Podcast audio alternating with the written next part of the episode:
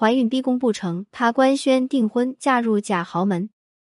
史上最贵婚外情完整内幕，原配赢了吗？张大奕居然订婚了。他的小号发文，山有峰顶，还有彼岸，我有你。配图是非常盛大的求婚场面。官宣时间确实在意料之外，不过最让人诧异的是，男方居然不是蒋凡。此前，张大奕与淘宝总裁蒋凡的婚外情，被总裁夫人董花花亲自下场开撕的盛况还在眼前。张大奕所在的上市公司如涵的股价一夜蒸发一点五亿，后连续暴跌，市值缩水，直接导致如涵退市。就连阿里也跌了百分之一点四九。所以这一闹剧也被称作史上最贵婚外情。前段时间，张大奕还晒叶酸，释放自己怀孕信号。没想到，时隔两年，张大奕订婚了，却换了一个准新郎。零一，张大奕晒订婚照。很显然是故意为之。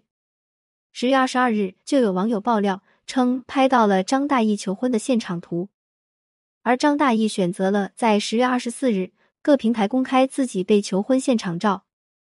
十月二十四日可是个大日子，张大奕踩着双十一预售的第一天官宣，顺便在评论区宣传为自己的店铺造势罢了。不得不说，张大奕不愧是初代网红，把营销拿捏的死死的。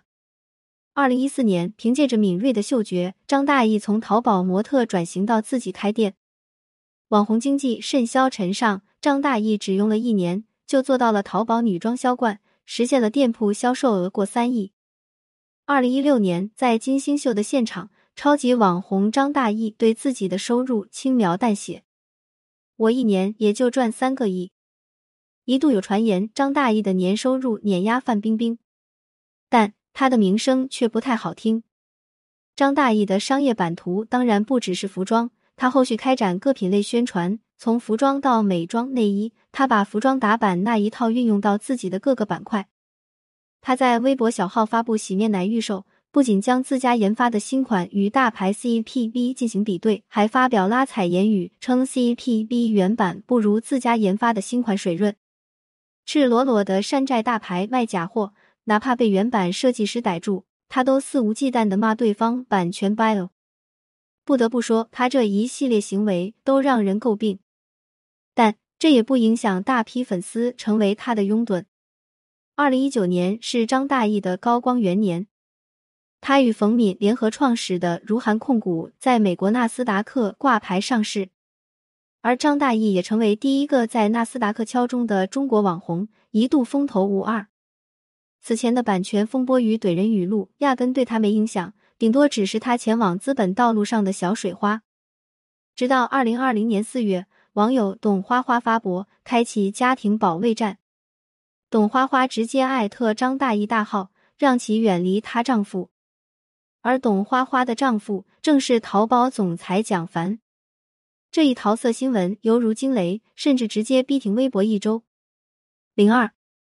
桃色新闻的结局基本在意料之中，蒋凡被阿里进行调查，最终认定两人无利益输送，但因舆论压力，蒋凡被取消了阿里合伙人身份，卸任淘宝总裁，被派往国外重整全球业务。有人说蒋凡是被发配边疆，也有人说阿里非常重视国外市场，蒋凡迟早东山再起。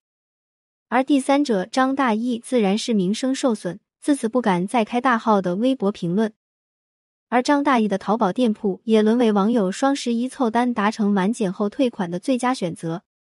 凑单网友凑的理直气壮，凑满减再不道德，有做小三不道德吗？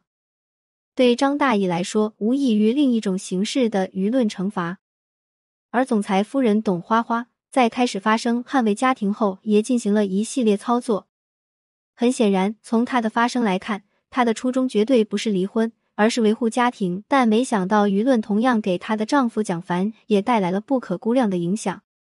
可以说，总裁夫人这一职位，除了能共享利益之外，也需要共享冲突。就如奶茶妹妹不惜用二胎证明夫妻关系良好，捍卫刘强东的名声一样。面对丈夫出轨，总裁夫人们如果没有脱离婚姻的魄力，也只能打碎牙齿往肚子里咽。想撕逼小三，都得看看有没有伤害己方丈夫的风险。毕竟，无论是奶茶还是董花花，早已是他们丈夫的利益共同体。二零二零年底，有传言董花花与蒋凡离婚，她表示：“我离不离婚都不需要证明给任何人看。”而总裁夫人董花花在获取了私三流量之后，也开始尝试利用流量搞事业，去当女强人，但也让人诟病。她在闲鱼卖二手闲置，号称阿里家属不能开淘宝店，但闲鱼没关系。但没想到的是，总裁夫人卖的东西多少让人有些不知道说啥。鞋底被磨到不行，仍挂高价的高跟，卖两万六的二手 LV。还有孩子啃过的二手牙胶，甚至打擦边球，在闲鱼卖新品，一条字母项链卖了 N 条。不仅在线上发力，董花花还在线下开了个复合型艺术空间，集买手店、家居生活为一体，在社交媒体上晒图宣传，开卖衣物，还开了个只挂了两天就停摆的淘宝店。虽说很多人都支持总裁夫人创业，但他靠流量带货的行为，隐隐让人觉得有点熟悉。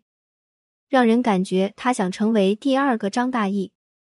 不得不说，如涵控股都不能复制张大奕的成功，董花花哪能行？最终，他的线下店被网友频繁爆出服务人员态度不好，衣服只能看不能触碰。线上的二手闲鱼也随着差评自然而然宕机。事业显然没成功，但家庭关系仿佛有进展。在风波之后，董花花晒婚戒，暗示自己捍卫住了主权。但后来又传出在酒吧与年轻男子搂腰的戏码，但这些都随着董花花社交平台的断更而偃旗息鼓。零三，如此说来，这场高举真爱大旗的婚外情，最终仿佛有了一个看似团圆的结局。蒋凡疑似重归家庭，张大奕也有了未婚夫。张大奕的未婚夫廖君豪比他小五岁，家族做房地产生意，也涉足酒店、影视剧等多个领域。而这位未婚夫也经常在社交平台晒豪车靓照以及与演员的合照，经常性的发自己视察家族企业的照片，颜值在一众灰头土脸的下属面前算得上很出众。有不少人说张大奕高攀了廖君豪，毕竟张大奕的名声算是毁了。这么出名的桃色新闻，隶属近五年，也算是佼佼者。但名声没了，钱还在。与其说男方不在意未婚妻的名声，不如说比起外在的名声，更在乎实际利益。都说男方是隐形富二代，但经知情人披露，财产远没有传言中那么雄厚。至于隐形富豪的传言是张大奕为自己没有嫁蒋凡的找补，还是吃瓜群众的渲染，就未可知了。